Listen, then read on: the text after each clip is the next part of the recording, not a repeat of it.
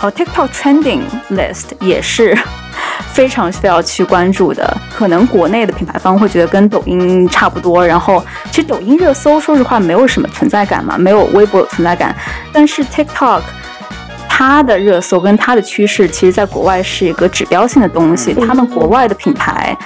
时尚美妆品牌都需要去看那个 TikTok trending，我觉得测试以及复盘，就对于预算少的品牌方式还是挺重要的。你不用一下子就投入那么多，然后最后可能就收尾的时候觉得啊，这么多钱打了水漂，那也不合算。对你首先定位好了，你找这个人的 profile 之后，你可以在小红书啊各个社媒看一下有什么。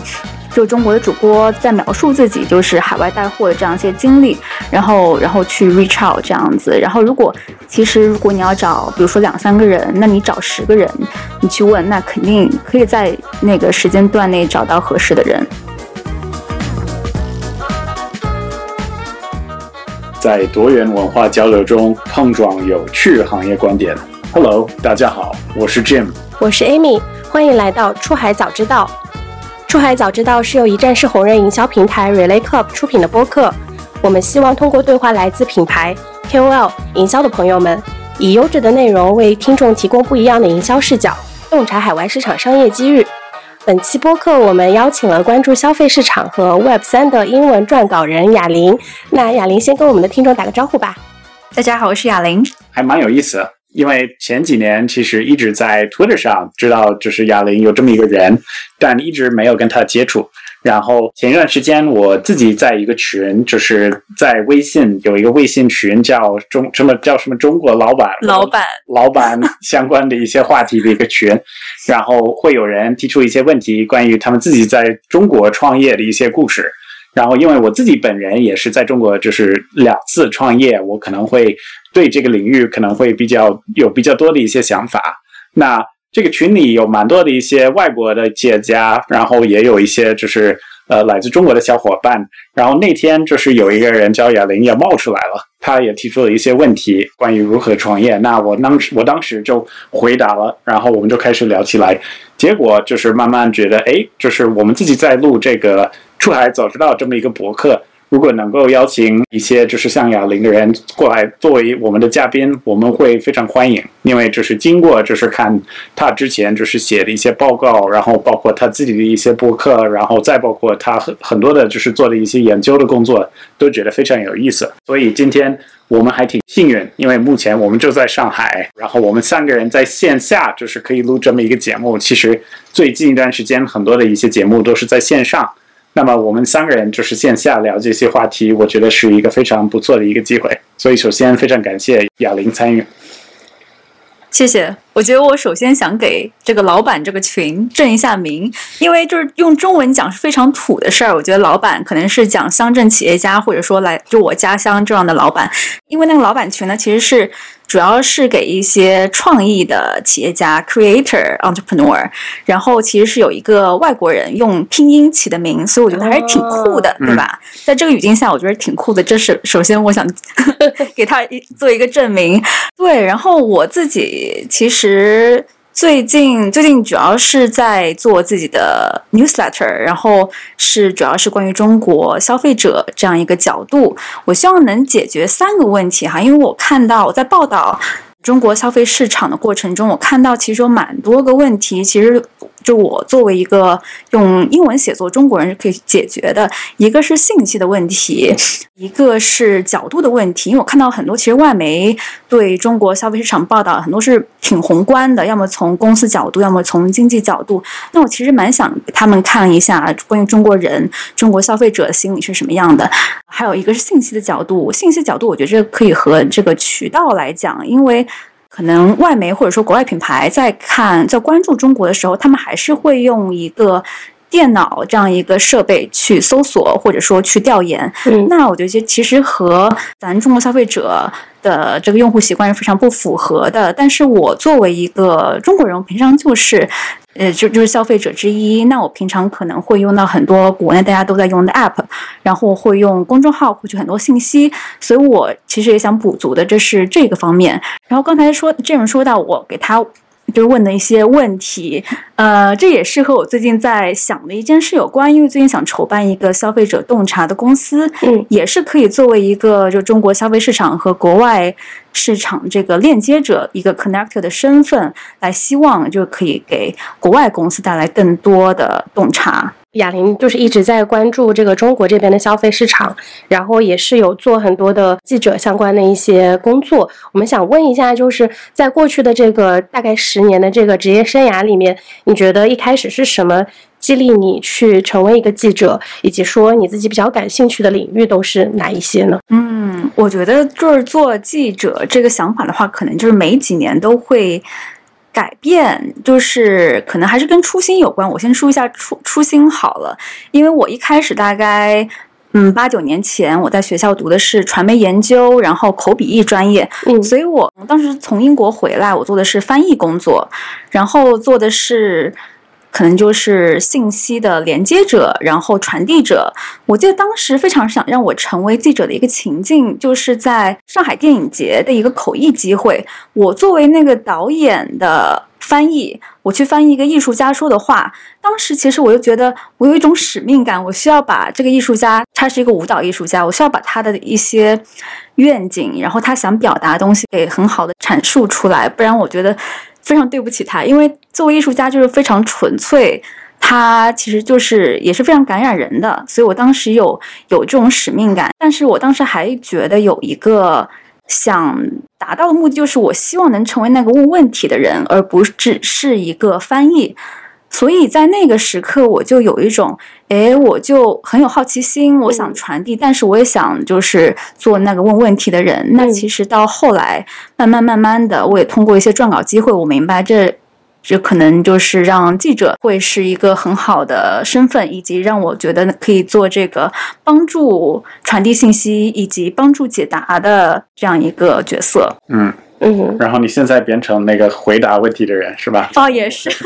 还挺有趣的。对，刚才说到初心，其实做记者大概也就四五年，全职的话做四五年，嗯，中间也有些变化。因为一开始我刚才说了嘛，可能跟人文艺术有关，因为那也是最感染我的地方。但是后来。就我在美国读读了一个新闻研究所，后来其实发现市面上就特别是在美国，就是很多工作还是跟金融、跟商业有关。嗯，所以我当时在那样一个环境下，我在找说有什么是适合我自己的兴趣，但是又是跟市场的需求相挂钩的，所以就慢慢摸索出，哎，我可以从人文的这个角度去报道商业故事。嗯，一来也是比较有感染力，可以让读者更有同理心的来理解这个商业问题和理解这个。处境中人所面临的问题。二来，我觉得对我来说比较有趣，因为它可以用一种几乎是非虚构的方式来讲述商业故事。所以，其实之后我觉得我给自己选的赛道就是人文商业的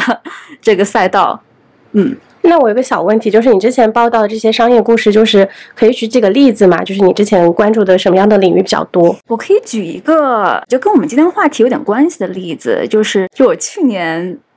年初给南华早报写的一篇是 TikTok，它是否能做成像抖音直播，在海外做这么成功的平台，然后可以给中国商家一个机会，一个平台，让他们在海外卖货。嗯，当时做这个选题的契机也是因为大概在二一年底的时候。TikTok 开发了这个直播带货这个功能，他们选了几个比较小的市场，一是英国，二是印尼。嗯，首先其实想选这些市场试点，然后之后再慢慢的发展到其他市场，比如说到现在今天我们这一步已经看到它在更多市场有开发自己的抖音的功能了。但是在那个时候呢，在二一年底以及二二年初，最早看到这个风口的人，我是比较想去采访他们，看看他们说。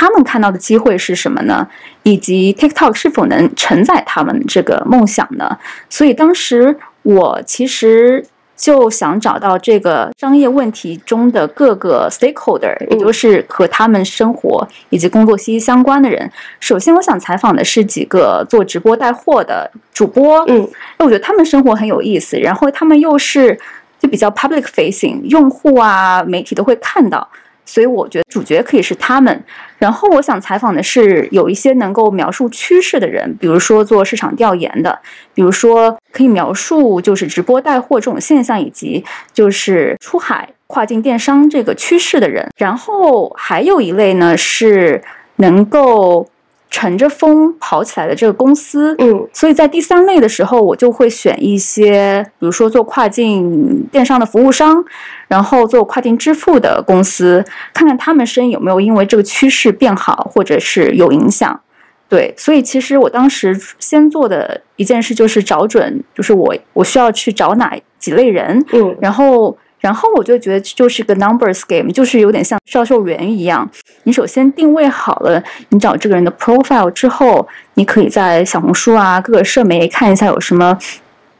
就中国的主播在描述自己就是海外带货的这样一些经历，然后然后去 reach out 这样子。然后如果其实如果你要找，比如说两三个人，那你找十个人，你去问，那肯定可以在那个时间段内找到合适的人。嗯，对。我觉得还是有一些方法论，嗯，在里面。所以你现在关注的是这个国内的市场比较多，还是国外的市场？其实我两边都有关注，但是我觉得目的是不一样的。关注国内市场的话，我比较想做的是给国外的人，比如说品牌或者研究员来解读国内市场。嗯，然后关注国外市场的话，我觉得还是因为我想服务的是国外的人，所以想知道他们。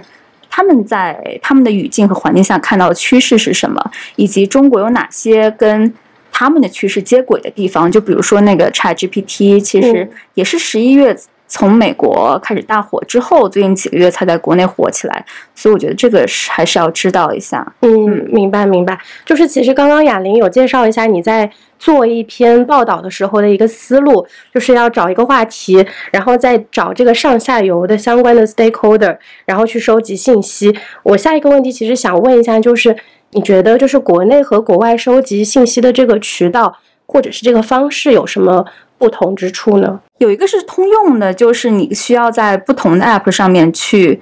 reach out 不同的人，因为你不能只单借一个 app。我觉得广撒网。是没错的，我觉得可以把这个方法论称为广撒网。嗯，就是你需要，就比如说，我最近写一个就流浪气球，一个政治事件，然后想想在我自己的 newsletter 上写一下中国网民的反应嘛。我觉得现在已经不能只看微博网民的反应，因为中国人在用各种不同的 app，可能在用五到十个，这些上面的舆情其实都需要去收集。然后国外也是一样，比如说我是。我是中国的品牌，我想知道国外用户对我们的反馈是什么样。那我也建议你去各个不不同的 app 上面和平台上面收集这些舆情，比如说 YouTube、TikTok，然后他们一些可以跟国内对标的东西。你不能只看一个平台，觉得那是不全面的。所以我觉得这个方法还是挺通用的。嗯，明白。这个其实我非常同意。然后之前我们也采访了另一个企业家，在深圳叫 Jack，然后他做了一些分享。其实他也说。最近有一些新的平台在，比如说在海外有一个叫 Discord，也不算是新的，但对于很多的中国品牌方来说还算是比较陌生的。是，还有 Reddit 也会有本地的一些网民会发挥他们自己的观点，关于一些产品。所以我觉得有一个问题是，很多的中国的出海公司可能是太看重一些非常主流的平台，比如说亚马逊、Facebook、Instagram 这些，他们不一定知道，就是其实。在美国或者在海外，这个 landscape 还是比较分散。然后，如果真的要做一个比较好的一个传播的一个战略，可能要考虑到不同的一些平台、不同的一些渠道。嗯，其实我们的听众很多都是在这个出海赛道的一些朋友们，他可能是自己创业，可能是相关的从业者，可能就是大家都在想要了解海外市场的一些趋势呀。或者是一些就是比较本地化的一些内容，所以我下一个问题想问一下雅玲，就是如果像这样子的一些出海品牌，他们想要去了解国外的趋势和这些新闻，你有什么推荐的渠道给到我们吗？第一个出海早知道我们 当然当然。我觉得比较好理解的就是，像国内你用户以及品牌方，你去捕捉舆情的话，你看一些热搜是吧？微博热搜，然后以及现在，比如说百度、小红书，甚至是微信，他们现在都出类似热搜的产产品。那国外也是一样，你可以看到 Twitter 上面呢也有一些 trending list，嗯我觉得这是可以关注的，这样其实更精准了。如果你嗯关注的是北美市场，或者说香港市场、加拿大、澳洲，你可以就选不同的节点，你看你上面的一些用户 trending 的是什么什么样的东西，然后呢？哎，因为我用推的比较多，所以我比较推荐大家，也有可能比较了解上面上面的走向吧。然后可以关注多一些，就是平常感兴趣的这个市场的记者。我觉得记者平常除了会转发自己的新闻报道，然后也会有一些，有时候有些吐槽啦，有时候有一些评论性的东西，其实都很能让你知道说，哎，我想影响的这个可能说 PR 渠道或者说营销渠道的人在想什么。对，我觉得这个还挺有用的。当然，除了记者的 Twitter，我还建议你关注其他 TikTok，然后领英，他们有那些社媒的话，其实都可以去关注。哦，TikTok Trending List 也是 非常需要去关注的。可能国内的品牌方会觉得跟抖音差不多，然后其实抖音热搜说实话没有什么存在感嘛，没有微博有存在感，但是 TikTok。它的热搜跟它的趋势，其实在国外是一个指标性的东西。他们国外的品牌，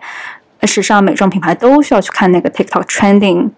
对，然后以及 TikTok 在上面有什么趋势，也会辐射到其他 Facebook、Twitter、领英，所以你一定要看 TikTok。很多的电商的，就是听众们可能已经知道有 Google Trends，他们用的还挺多的，因为他们可能是在某一个垂直领域，他们可能会就是对标他们先有了一些其他的竞争对手产品，然后看看就是在某一个节点或者某一个时间，就是大家在搜什么样的一些产品。但我觉得考虑到这个 TikTok 以及这种平台的热搜是一个非常好的一个建议。接下来，其实我们想聊一个我自己。讲的比较多的一个问题是关于中国的一些出海公司，然后这方面其实我们也想就是分析一个比较具体的点是，现在就是有越来越多的这些中国公司开始出海，那他们在出海的过程当中，他们会有新的一些方法论和新的一些玩法，就是在海外的市场去成功。那有的公司其实会模仿他们在本来在中国的一些商业模式也好，包括营销方式也好。关于这些中国公司，他们是不是在使用一些本来积累的洞察，呃，在中国市场，然后移到海外市场去找新的一些方法论去成功？我想讲一个关于花西子的例子，因为也是大家都知道嘛，应该就是可能研究出海的品牌人。都会关注他，就是一九年的时候，因为找李佳琦合作，所以在国内大火。然后他们其实又、又想出海，出海呢，他们跟一般的中国美妆品牌不一样。一般的品牌可能觉得说，我们找一些下沉市场走，我们去东南亚。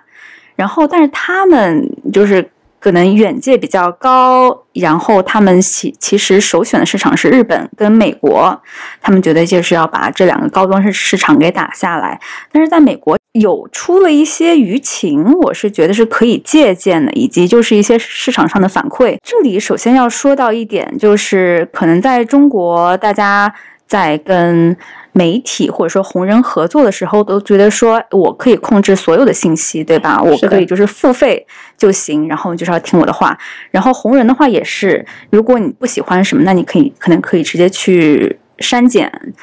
做这类动作，然后有用户评论，你不喜欢也可以精选，对吧？嗯、其实，在海外这这样的控制是挺难的，所以正是因为这样，我作为一个记者第三方的身份，我看到了一些海外人士对他产品的评论。那我这边说大概两个小例子好了，一个就是他刚刚出美国的时候，他还是在用中国的产品在打美国市场，然后中国产品的话。他们其实做的是比较偏白的色系，特别是针对粉饼啊、粉底之类的品牌。就我作为一个可能肤色比较深的人，我都找不到嗯相关的产品。其实我都觉得他们在中国也可能也有这样一个就潜在的多元化的问题哈，但是可能中国人并不并不那么 care，说实话，大众用户并不那么 care。但是因为就多元化在美国已经是就是深根很多年，就是很多年都被大家讨论这样一个问题。特别是在美妆，你作为美妆，你要引领的是营销的潮流，特别是美妆跟时尚，你可以看到他们在 diversity、他们在 inclusion 方面是做的是最前沿的。然后，但在这个阶段呢，花西子可能嗯，当时在美国宣发的还是一些比较偏白的粉饼粉底，那就是有受到消费者的 diss。嗯然后可能过了几个月，他们在受到 diss 之后，他们觉得说呃我们要增加一些多元化，然后就找了一些比较多元的红人，嗯少数裔的红人可能是棕色皮肤、黑色皮肤，这样表面看上去，比如说社媒看上去是没什么问题了，但是消费者又发现，哎，你这个营销跟上，但是你产品没有跟上，嗯你让这些比如说棕色皮肤的人、黑色皮肤的人，让他们代言的还是偏白的产品啊，那这怎么搞？那其实。这样造成了更大的问题，就是表里不合一，嗯然后你的产品没能跟上营销，对，这是其中一个我想说的点。我希望他们现在已经解决了，但是好像我最近看官网还是还是只卖一些比较偏白的产品。嗯嗯，最近，他们应该是最近在营销方面有下大功夫，所以我很希望他们能把这个问题给解决了。嗯还有一个，我发现，就像我之前分享的，就是中国品牌可能在营销方面的控制欲很强。这个我也在花西子这个海外传播以及找红人传播这个方向上，我有看到这样一些苗头。我是怎么看到的呢？是通过 Reddit 论坛，嗯一个人在讨论说，哎，为什么我平常看的红人，他在和花西子合作的时候，都会把它描述成说 the most beautiful makeup brand。然后这个用户就觉得很奇怪，他说：“因为我平常看红人，他他即使是公关合作以及试用，都还是非常中性的表达。比如说，哎，这是我第一次试用这个品牌，给大家看一下效果。所以这个用户觉得，哎，他跟为什么跟花西子合作就是这样是肯定肯定收了钱，一是肯定收了钱，二是好像不太真诚。嗯嗯后来我的确用这关键词，我在 YouTube 上搜了一下，发嗯现是有挺多红人都是在用这关键词。那我觉得应该就是我反推一下，应该就是品牌就是告诉他们一定要这么说。嗯包括有一个就美妆大 V Jeffree Star，他也是用这个关键词。我觉得在这里可以看到。好的和不好的一面吧。好的话，品牌肯定也知道说这样用关键词就是别人可能记忆点比较深，以及你去搜的话，一下子就能搜到他们。嗯 Amy，如果我们有一些听众们想要找到海外红人合作，然后不一定像那样的合作，可能是更顺、更自然的这种合作，他们应该有什么样的一些工具或者是什么样的方法可以找到他们？对，如果品牌在关注要去出海的这件事情的时候，其实大家都会发现，很多不管是大大型的品牌还是小型的品牌，都会去找海外的红人合作，不管是 YouTube、Instagram 还是 TikTok，所以大家都会请红人去给自己做一个第三方的一个背书。所以我们也是觉得说，这样子的背书非常非常的有意义。所以我们现在 Relay Club 是有这样子的一个平台，大家可以通过 Relay Club 可以去找到海外的超过两点六四亿的红人。去跟他们进行一个对接，然后邀请对方参加自己的这个品牌的 campaign 中。那其实最后收到的效果是一个非常长期的效果，大家都可以通过这个关键词去搜索到你的品牌和产品。所以，如果大家对这个海外的红人营销感兴趣的话，可以找我们的小助手克拉比，我们会提供到一些免费的试用给到大家。其实我觉得贾玲刚才说了关于这个花西子的案例，然后包括他们就是可能犯的一些错误。首先是把他们从中国的产品就是移到美国，然后用同样的一款产品在就是通过推广在就是美国做宣传。我比较好奇，就是从你的角度，你认为？这些中国公司应该就是有一个致力于产品的策略，或者致力于一个观众，或者致力于一个消费者的一个策略。因为其实我们之前在节目上面，我们也采访了比较多的，就是产品经理也好，包括就是企业家也好。有的人他们就是自己有一个非常喜欢的产品，比如说我们上一个节目，我们采访了一个叫 Jesse，就是他有自己 Jesse 的一个茶馆，然后茶叶的公司很有意思，也是一个西方人，也是讲那个中国相声，然后他就是在中国待了十年，然后最近搬回美国，但他把中国的茶卖到美国。那也通过很多社交媒体的宣传去做他的一些就是宣传的工作。另外一方面，之前我们也就是采访了一些，比如说 Kelvin，就是 AR Trips 的那个负责人，其实他也是一个一个分析不同的一些领域，然后筛选了就是行李箱以及差旅，他认为这算是一个就是比较有前途的一个市场，所以就是在这个垂直领域发明了新的一款产品。所以考虑到这些中国公司。以及就是我们听众们有的可能是在考虑，就是做一个出海业务，你觉得他们应该从产品开始，还是从一些消费者的洞察开始？我觉得当然是两手抓，两手都要硬，但是可以从不同角度切入。可能比如说以 Sprint 模式，你先看看什么产品卖得好。我觉得看什么产品卖得好，看到什么比较有希望的品类，这个是比较容易的吧？就是你可以和一些数据公司合作，或者直接在亚马逊或者对在他们电商上搜索一些比较火的。品类，然后在看到这个风口之后，你需要就是找消费者测试。如果没有预算的话，那可能就是看一下消费者对平常对这个的舆情是什么，然后自己分析一下有什么可以解决的方式，以及如果你作为中中国公司卖到那儿的话，有没有钱赚，这也是很重要的一点。对，嗯嗯，可以详细说一下 Sprint 模式吗？Sprint，嗯，我觉得我是文科生在瞎用这个名词。我觉得就是像 Shein，他之前一直被大家说的小单快反这个模式，是吧？你就是是要收到一点洞察之后，你要做出行动，然后再不断的复盘。我觉得这样是比较有效。我觉得这是我作为文科生理解的 Sprint。所以就是还是以用户为导向，就是去了解用户的需求，然后再去做一些相应的反馈，对吗？是是是，我觉得最重要的是你不要一下子。比如说，哎，我就觉得这个男士底妆会卖得好，我一下子就下很多单，然后开始卖。开始卖的时候再测试，我觉得这样是比较浪费钱跟精力的。如果你就是预算比较小的话，我建议还是就先试试。首先也也是要跟工厂保保持一个比较灵活的这个合作方式。然后你在测试的时候可以做 A/B test 啊，或者说。在不同渠道测试，我觉得测试以及复盘，就对于预算少的品牌方式还是挺重要的。你不用一下子就投入那么多，然后最后可能就是收尾的时候觉得啊，这么多钱打了水漂，那也不合算。对，这个方法论其实蛮像这个 Peter Thiel 的 Zero to One 那本书的这个玩法，我觉得这个还挺有意思。然后刚才其实也描述了一些关于就是。中国公司出海以及他们使用的一些策略，你觉得就是这些中国公司在出国或者在出海过程当中，是不是会有一些经常犯的一些错误？然后这些错误或者坑有没有一些方法可以避免？我觉得错误的话，像我觉得刚才花西子就是非常典型的错误。然后我觉得在在媒体渠道上，我也想说一点，就是可能作为品牌方，你跟 PR 公司联系的时候，他们都会给你卖。服务会说，哎，你是要 paid media 还是 earned media？你是要直接付钱就能看到所谓效果的呢，还是你可以接受就是跟外媒记者保持联系，然后可能对方也不一定来报道你？就我觉得他们品牌方还是需要就是对国外媒体环境有一个了解。就我作为记者，我会觉得说 earned media 肯定是最有用的。你不管你公关稿能能买到多少，不管你就 PR 公司给你的 impression 是多少，我觉得其实，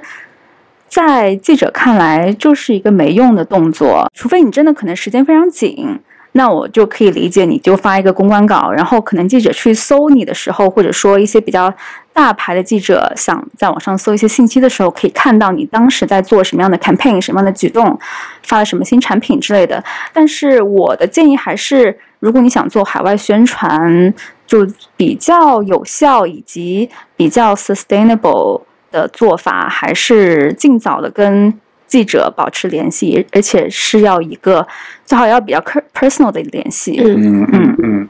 关于这个记者，我可能要问一个比较详细的问题，因为当然是有一些记者是在亚洲这个市场，但很多出海公司，比如说他们的总部在深圳。他们想要出来的记者可能是在硅谷或者在纽约，那。他们应该怎么样？就是从零挖掘这种比较像你说的这种 personal 的 relationships，因为这种亲密关系也不是一下子才可以有，是吧？而且他们也不像我们今天那么幸运，就是能够面对面跟一个记者说话。所以就是这些中国公司，比如说他们要从零开始跟一些记者就是达成一致啊，或者就是开始聊起来，他们应该有什么样的方法可以慢慢的就是接触他们？我自己并不是做 PR，但是从我就是过去这么几年，我总结。就对对我自己来说比较有效的，可能就是第一，如果你是 agency PR 或者说品牌公关人员，你在发一个 pitch 的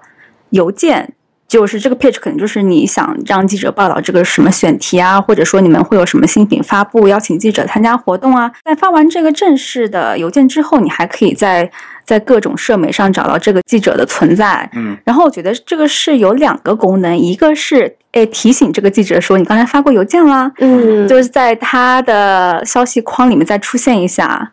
这个是我我非常受用的，有时候会想说，哎，这个人发我，但是我没有回他他邮件，我去看一下。嗯对，还有一个就是你可以看到他日常的生活以及兴趣点，我觉得这是就长期想深耕海外媒体以及 PR 的人来说比较有用的，以及比较就可以积累的东西。然后还有几个贴士呢，可能就是一是你要在日常。可能通过见面或者社媒保持联系，你不但可以知道对方这个选题的偏好以及平常报道内容，你可能还会听到一些其他同行在报道什么方向。因为记者也会跟同行见面，跟同行喝咖啡。然后，如果你这个你这个选题不适合他本人，他可能也会进行一个转介绍。然后，转介绍其实带来的一些。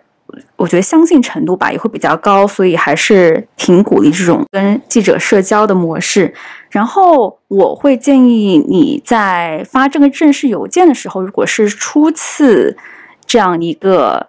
initial contact，就是初次的这个触点，你可以除了自己想 pitch 的角度，你还可以多说几个你平常公司创始人啊，或者说你们自己愿意去讨论的东西。因为记者其实我们每天日常都是在不断的找选题，嗯我们脑子里可能就是有不同的文件夹，说，哎，这个人。可以说这个东西，那我存到这个文件夹，我等到存到一定积累到一定量的时候，我就可能凑出一篇故事。嗯所以也是你你可以想到记者这个痛点之后，你去给他提供素材。还有一个，我觉得就是要尽量早，就像我刚才说，尽量早跟他们保持关系。嗯一是记者，其实你跟他接触比较久了之后。对方也会把你当做朋友，就是他对你的心理芥蒂会比较少，放下防备，而不只是觉得你是一个啊，就是我们只是一个 transactional relationship。对，嗯。一般的情况下，我也比较好奇，就是作为一个记者，也会有一些就是品牌方或者只是公司的老板也会主动的来 pitch 你，对吧？那他们在 pitch 你的过程当中，你是比较期望他们给你的 pitch 是比较定制化和个人化吗？还是就是一般的情况下，你会也你会遇到这些 CEO 可能给你一个 pitch，但就是一个模板给到很多的一些其他的媒体，就是你觉得什么样的方式是比较好的？你刚才描述问题的时候，让我想到一个，我曾经收到过一个非常有效的 pitch 邮件。当时其实我不是收到的主要的人，而是我在前司的编辑转发给我们所有记者的，所以真的非常有用。这个我邮邮件包含什么内容呢？嗯一个就是我刚才说到，他其实除了他当时想推的这个活动，嗯好像是一个香港的一个教育科技的会议，然后他还说了这个采访者他可以讨论其他的方向，这个很有用。嗯，然后呢，他还说，哎，你们是我来接触的第一家媒体，这个也很有用。嗯你我的意思不是说你你要跟每家媒体都说我你是我们接触第一家，但是可以给嗯对方一个概念，就是说。哎，这个是可能是比较 exclusive 的新闻，或者如果你没有把对方当成比较 exclusive 的渠道，也可以说，哎，其实我这周在接触不同家的媒体，嗯然后可以也可以给对方一个紧迫感吧，对，所以我觉得你不仅是要去卖你想卖的东西，就是 which is 信息，你还要给对方一些语境、一些 context，、嗯对，这样是也是比较能够帮助就是长久关系的建立。然后再包括给他一些 formal 是吧对，有一点？FOMO 非常对，是的是的，missing out，我觉得这是这对啊方面可以学的一个英文单词，我觉得也是有时候很有用。其实我们有蛮多的听众们对于吸引非常感兴趣。然后之前其实我们跟那个马瑞录了一个节目，我们聊了这个 Temu 也好，然后聊了一部分关于吸引也好。不过现在其实有蛮多的新闻在二零二三年也是报道了关于吸引，以及还有一部分也是关于他们今年可能会在考虑做一次 IPO。那为什么他们就成为一个这么成功的一个品牌方？嗯有没有一些就是背后的 DNA 和原因？我觉得像小单快反这样的模式，应该就过去几年就是在被不同的媒体啊，以及以及制造商在讨论，因为这也是大家都想学的，如何降低成本的同时，就是有效的把产品卖出去，对吧？另还有一点，其实各大奢侈品牌都很想学的，就是他们红人营销这个角度。因为他们之所以火起来，他不仅是找了非常大牌的 KOL，他们也找了非常非常多的 KOC、嗯、Key Opinion Consumer，对对对，特别是下面这个网络，他们铺的非常广，然后以及到后来，其实有很多不不论是来自中国的企业，还是国外的 DTC 的初创品牌，其实都在学他们这一套。就可能我作为一个只有一千多粉丝在 Instagram 上的用户，我平常都会收收到很多私信，就是来自首饰品牌、来自宠物品牌，都会跟人说你愿不愿意试一下我们的产品，然后你就可以发一个免费的帖就行了，然后你可以做我们的 ambassador 这个样子。其实我觉得就是跟训学的。你觉得你们对这个怎么看呢？他们是怎么找到这么多这个 KOL、KOC 的？我觉得一方面就是跟他们的整体的 go to market，就是这个上市在美国市场的一个策略有关。因为这个产品本身的价格定的非常低，我觉得这是很大的一个原因。而且我觉得他们也降低了很多的摩擦，就是购买过程当中也是很顺。呃，每一年我一般是圣诞节我会回一次美国，跟我家人在一起过个圣诞。然后每一年我回去，我会上这些所有在美国主流的这些中国公司的一些产品，然后进行几次教教育，为了了解这些产品。那我每一次回去，我发现就是现做的还是很不错，就包括 UI 也好，UX 也好。我觉得可能在中国大家都是看很多的文章和新闻关于公司，但我觉得我非常赞同，就是雅玲刚刚分享一个点是。不能就是因为你看了一个媒体报道，觉得你彻底了解一个公司或者一个产品。我觉得一方面是你必须打开它，你必须体验它，你必须使用它，而且就是从头到尾体验，就是看看它的用户体验，你才可以意识到它的好坏，你才可以意识到它是不是一个很好的产品。所以我觉得一方面是他们解解决了一个问题，就是低价的产品，但第二个是。特别是在 UI 和 UX 层面，就是他们有一点 gamify 游戏化这个购买的这个流程，而且把这个本来比如说在亚马逊很无聊的一个购物的一个流程，在吸引上面就变得比较好玩、比较潮流。所以对于这些 KOL 而言，我觉得对他们也是一样的，就是如果他们要考虑，就是他们在美国的一些选择，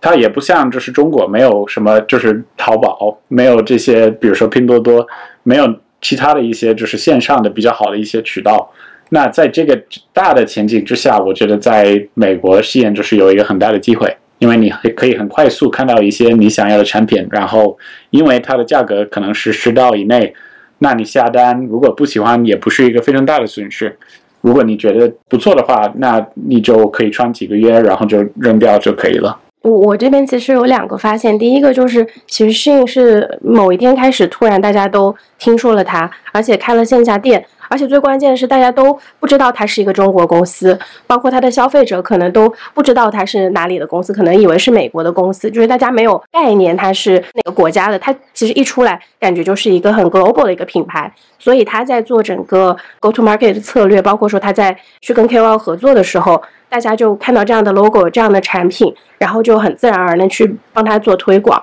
然后他的产品就直接出来了。然后第二点就是，其实他当时跟这个 KOL 去合作，他是把它融入一个非常日常的一个场景中，就是很多像那个科技的测评，它可能就是一个很专业的一个要各个维度的一个分析。但是呢，，Shin 当时在这个 YouTube 上面去做一些开箱，就是那个 How 的那个模式，就直接把 H A U L 的那个 tag 加上，对吧？然后大家就很习惯说，OK，呃，他找的也是一些 lifestyle，可能有可能有这个 beauty 方面的，可能有这个 fashion 方面的。我觉得他其实做的比较深的是这个 lifestyle 方面的，像你刚刚说的一些 KOC，他可能就在日常的每天的这个 daily routine 里面说，哎，我今天要来开一个箱，然后里面是新的这个产品，然后其实受众都已经非常习惯这种植入的模式，然后很自然而然的就知道了这个品牌，去开始在这个呃品牌上就是这个官网上购物，再加上他可能在给你。你一些 promo code 或者是 discount，然后就很自然而然的就开始去做这个消费者的一些营销，所以这个是我当时观察到的两个比较大的点。对我在这里还想补充一下，就是成功故事的背面。我觉得最近几年面对的一个可能在国外宣传碰到的一个痛点，就是它是快时尚，这跟国外就是宣传可持续发展的这个营销的大趋势是相相冲的。嗯然后它来做对冲的这个解决方法是什么呢？它首先其实有找很多那个设计师来进行合作，嗯所以他找设计师其实就有一种原创的那个元素在，然后他这样一来，他也可以讲说，哎，我们其实支持北美的这个 creator，我们支持北美的设计师，而不只是一个就中国品牌在卖货这个样子。然后我还看到他其实你去他官网，或者说你在网上看评价的话，其实还是有很多消费者在给他差评。但是我觉得这些消这些消费者他们是知道说。哎，我用了一个很便宜的价格去买到了，其实质量不一定有保障的货品，嗯所以这些差评呢，其实不会影响到它长期发展的声誉，因为它毕竟就是价格摆在那里。然后我还想讲的一点就是，它可能最近今年今年上市的这个新闻传的很火嘛，它为什么可以上市呢？它不仅是一个在海外卖女装卖的很好的品牌，它其实在孵化不同的品牌。我有关注那个 Shein，它平常招商的一个。个那个官微，他们其他们其实有招很多的类似，比如说阿拉伯服装、男装、假发类型的一些合作伙伴，所以他们其实是是想孵化各各种品牌以及各种品类的，他们想做一个全品类的网站。他们可能未来的发展目标就是像海外的淘宝、拼多多，他们不仅是想做女装，然后但是这这一方面，我觉得这个孵化这一个层面的东西。可能现在大家消费者还不是能感受到，但是我觉得投资人可能能感受到。投资人看到的话，那他那他们可能未来就会往这个方向发展。在上市之后，我觉得应该会有更多资金注入到这个孵化的部分。呃，我们其实也想问一下雅玲，因为你是在这个关注中国市场和海外市场的这个趋势和变化，那你觉得，因为现在是二零二三年嘛，你觉得未来有什么样子的一些趋势，或者是你觉得未来有一些什么新的？一些方向可以跟我们分享一下吗？我觉得关于未来的话，我可能看的不是那么远，但是有一个趋势，我觉得大家大家已经在不断的尝试了，那就是 AI。作为一个就是曾经的科技记者，就我很惊讶的发现，其实 AI 以及 ChatGPT 最早采用它的一个产业是跨境电商，嗯，让我就这让我觉得非常惊讶，也是欣喜的。然后。我也是有有一些在做电商的朋友，他们会首先告诉我说：“哎，我作为一个设计师，其实我已经把 ChatGPT 用在平常写文案里面了。然后我甚至觉得说，这个用 ChatGPT 写文案比外包文案来得更快，然后他更能知道我 brief 在讲什么，更能知道我自己的体会，然后跟我平常设计的风格更能契合。这是我听到就是来自。”一线的洞察，然后当然不仅是写文案了，ChatGPT 或者说之后 AI 工具还可以，以及已经被用到了，包括起名啊、营销，就是投放对象，然后客服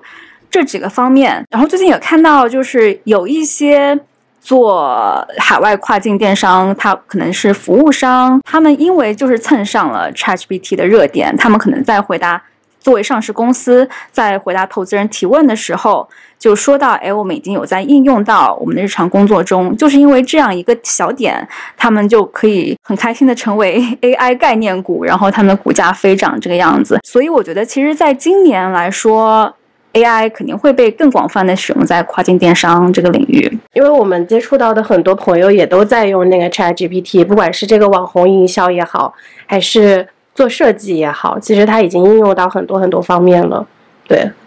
对。然后我不想一直为这个 Relay Club 做广告。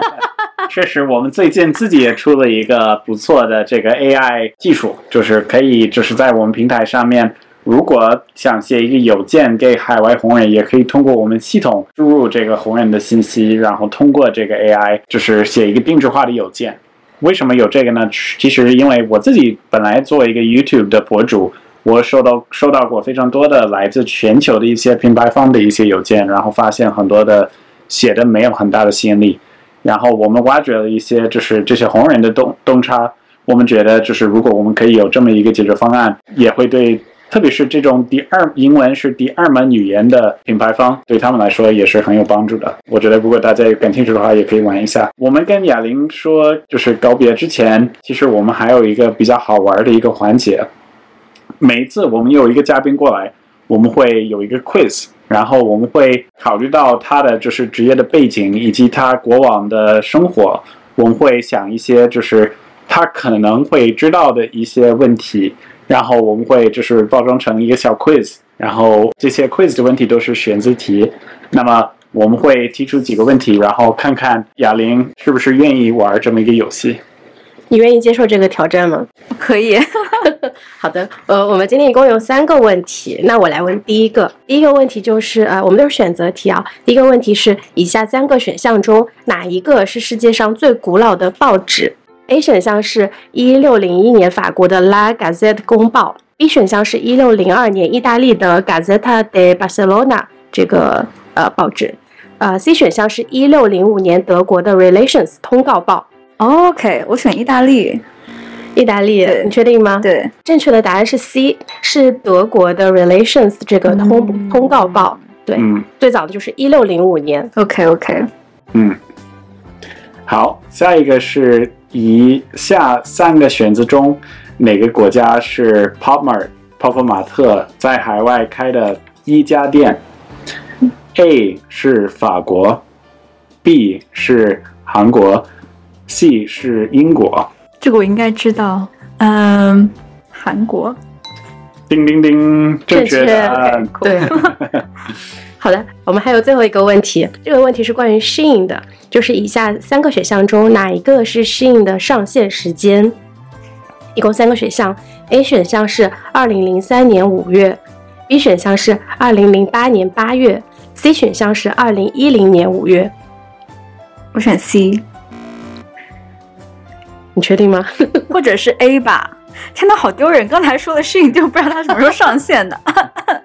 嗯，正确的答案是 B，就是二零零八年的八月，二零零三年五月是淘宝的上线的时间，就很早很早。对，其实这个这个其实是正确的。然后很多人可能认为这个线可能是最近才火起来，但它确实零八年就有了，发展的非常长的时间。我有个问题，就是因为我知道 Shein 的前身，那那个创始人是卖婚纱的嘛，所以这个零八年。就是是他婚纱网站上线时间，还是 Shein 本人上线的时间呢？就我以记者 就是质疑的这个想法来问。目前，呃，就是当然你说的是对，就是公司也是转型了，但这个是他目前叫 Shein 的公司第一次有任何网站上线的一个时刻。然后我建议大家也可以看一下，就是像亚玲说的，就是公司背后的故事还挺还挺有意思。然后之前其实我我也去了他们在盘宇的这个总部，因为我之前在我自己 YouTube 的账账号有很多人想知道更多的信息关于吸引，那我觉得可能是我们要单独再再拍另一个节目关于这个吸引以及就是它的现在的产品和现在的情况。